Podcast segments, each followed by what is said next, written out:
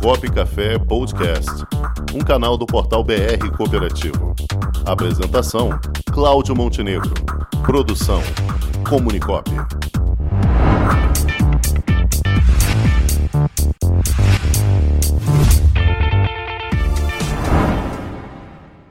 Gente Coopera de hoje, vamos conversar com a gerente jurídica do sistema OCB, Organização das Cooperativas Brasileiras, a advogada Ana Paula Andrade Ramos, que vai falar sobre a nova lei de licitações e como isso vai afetar as cooperativas.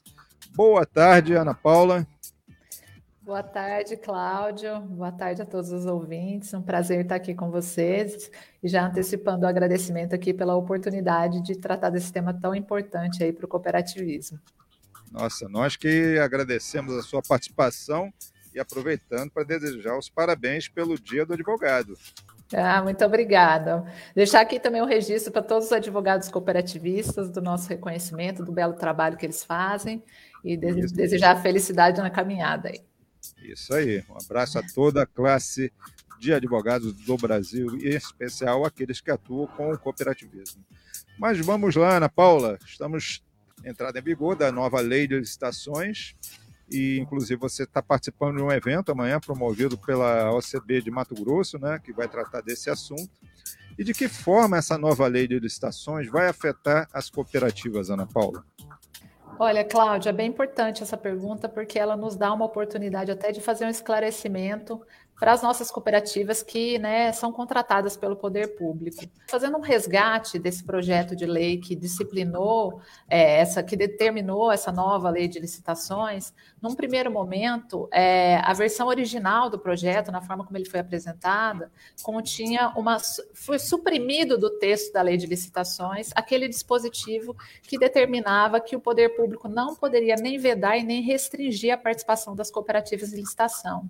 Então, assim, foi um cenário de discussão legislativa muito hostil no princípio, né? Isso determinou é, que a OCB empreendesse vários esforços ali para conseguir é, virar essa posição e, de alguma maneira, reestabelecer dentro desse projeto de lei esse dispositivo que garante, que assegura a participação das cooperativas em licitação e que veda do poder público criar qualquer tipo de embaraço a essa participação. E por que, que tem que ser assim? É, acho que tem que ficar muito claro, não é só porque houve um trabalho político, porque a nossa Constituição Federal, lá no 174, no artigo 174, parágrafo 2 estabelece para o próprio Estado que é dever dele apoiar e estimular o cooperativismo na atividade normativa.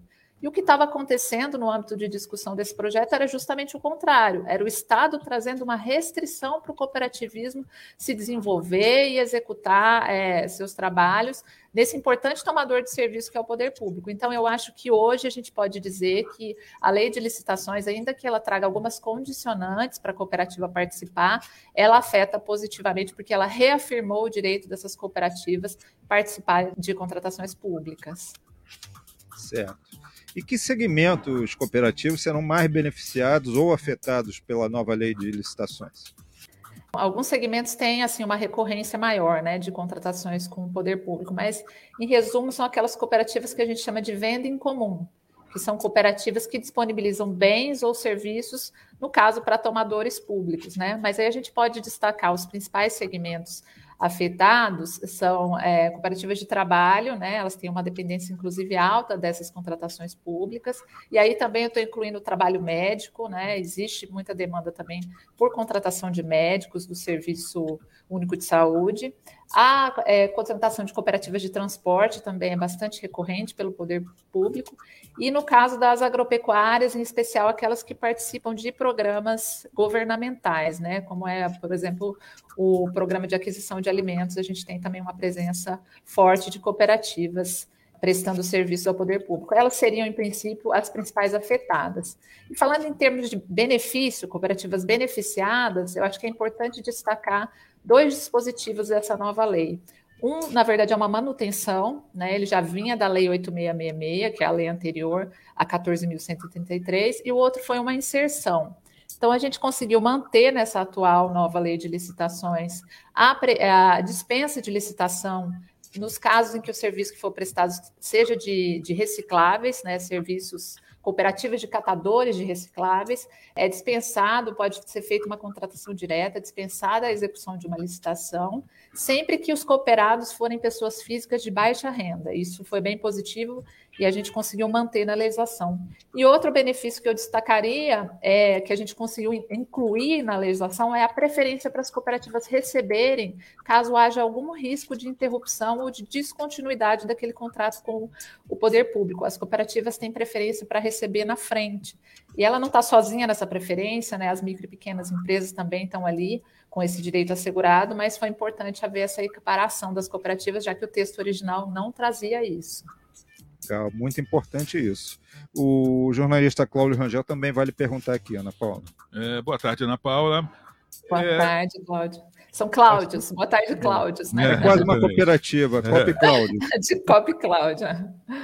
É, a senhora falou em cooperativas de transporte, até participar desses requisitos. Aqui no Rio de Janeiro, por exemplo, Serviço Público Municipal, algumas secretarias, elas utilizam um aplicativo de táxi para chamar para contratar os taxistas para o transporte interno. Então, aqui, quais são os requisitos específicos para a participação é, de uma cooperativa ou algum serviço desse uma possível licitação, já que eh, não houve licitação para pegar, para contratar esses serviços. Até tem outros aplicativos que começaram a reclamar e tudo mais. Certo. Será que a gente consegue enquadrar isso nesse caso, eh, essa, essa questão?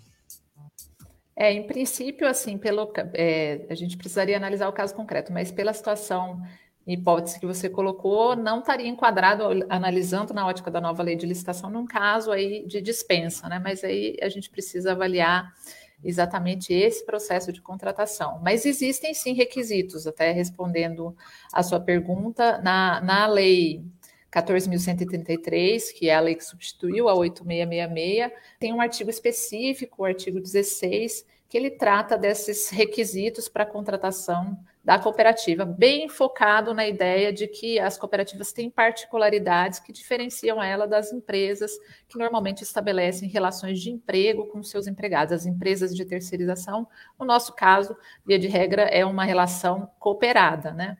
Então, aí, o que, que o artigo 16 traz? O primeiro requisito, e é um requisito fundamental, é uma reafirmação só, né? Porque mesmo que ele não tivesse previsto na lei de licitações, ele era necessário, é o cumprimento da legislação. Então, uma cooperativa tem que estar adequada à lei 5764, a Lei 12.690, se ela for uma cooperativa de trabalho, e até mesmo a Lei Complementar 130, porque pode parecer que o crédito não tenha nenhuma relação com essa legislação, mas como uma recente alteração legislativa permitiu para as cooperativas de crédito que elas gerissem as disponibilidades financeiras de município, e isso é contratado via licitação, então também teria que se adequar a 130.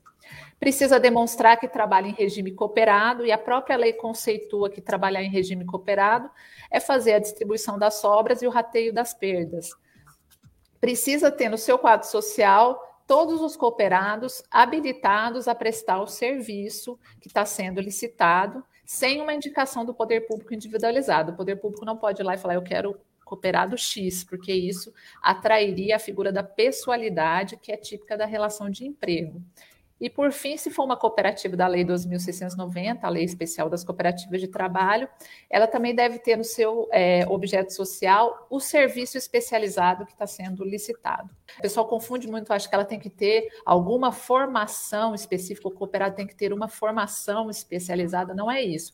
É o serviço está previsto no seu objeto social como um serviço típico de prestação daquela cooperativa.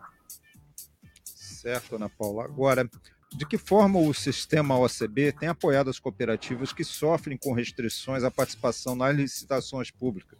Isso tem sido até uma questão muito recorrente. Historicamente, temos essa situação em que as cooperativas sofrem alguns problemas com má interpretação por, por alguns órgãos. Como é que a OCB tem ajudado nessa questão?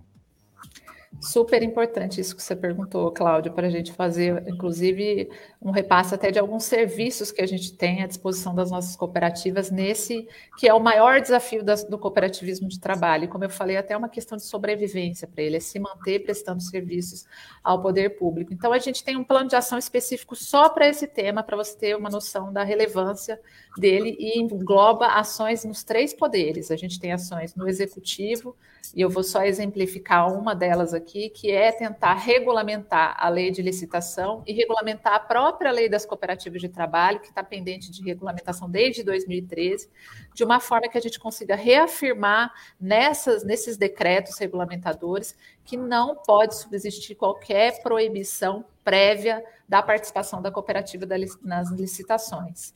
É, a gente tem ações no judiciário, em que a gente entra com a figura chamada amicus curiae, a OCB entra como uma espécie de um colaborador do Poder Judiciário, fornecendo subsídios para que a causa, aquele processo de determinada cooperativa seja decidido de forma a preservar e a fomentar o cooperativismo, não representar nenhuma ilegalidade.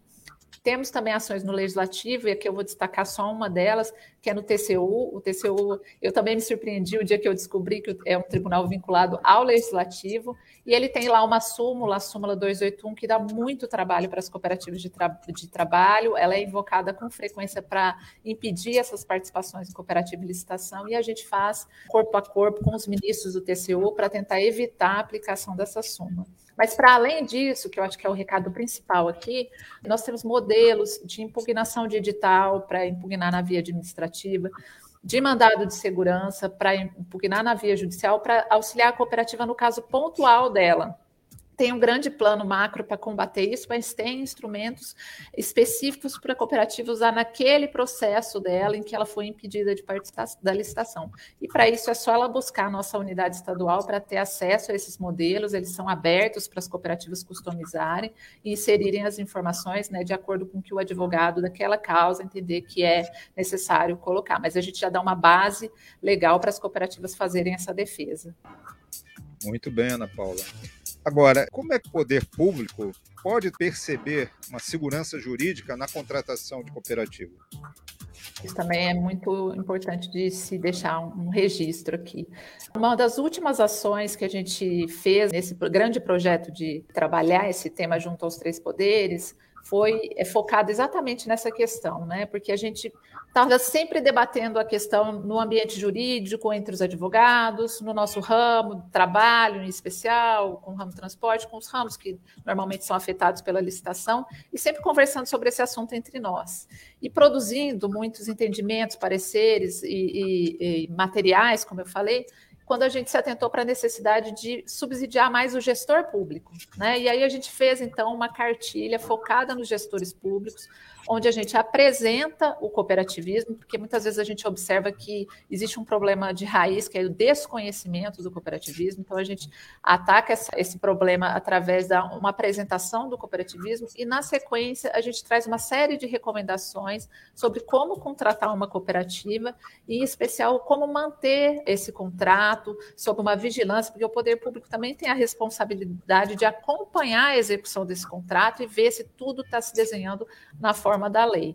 Mas eu diria que, basicamente, aquilo que vai dar maior segurança para o poder público contratar uma cooperativa é exigir dessa cooperativa a demonstração documental e operacional de que ela cumpre a legislação que se aplica a ela. A base da, de, de, não experimentar problemas com a contratação de uma cooperativa é contratar cooperativas com compromisso com a legalidade. E lembrar que esse problema não é específico de cooperativas, a mesma coisa vale para as empresas. O poder público, com muita frequência, tem dissabores aí de natureza trabalhista com empresas de terceirização também, porque muitas vezes fica se achando que o problema são as cooperativas, e isso acaba sendo preconceituoso e injusto com o nosso cooperativismo. Certo, Ana Paula. Eu recebi aqui uma mensagem da nossa companheira Geisa Magalhães, que é da cooperativa dos bombeiros civis aqui do estado do Rio de Janeiro. Ela está perguntando quanto aos prazos, se, se houve alguma mudança nos prazos na nova lei, se estão melhor definidos.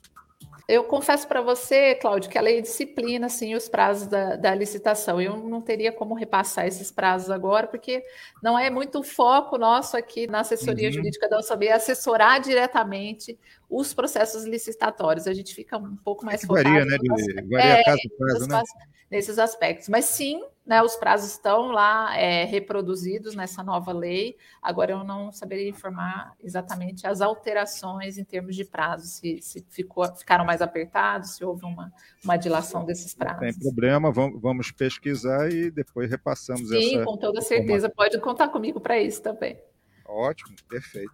Então tá ótimo.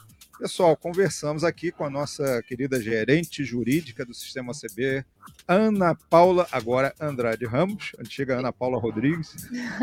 Exatamente.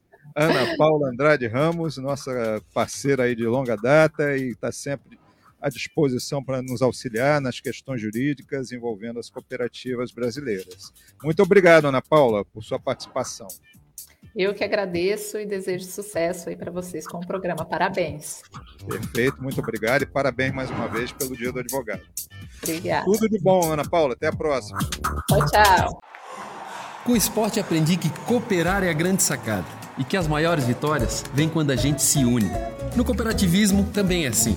Mais do que um modelo de negócio, o COP é um jeito diferente de empreender e está espalhado por toda parte do campo à cidade, nos produtos e serviços, facilitando a nossa vida e gerando renda para muita gente. O Guga Kirten e quase 15 milhões de brasileiros já são COP. Vencer você também. Tudo ao seu redor já é. Somos.cop.br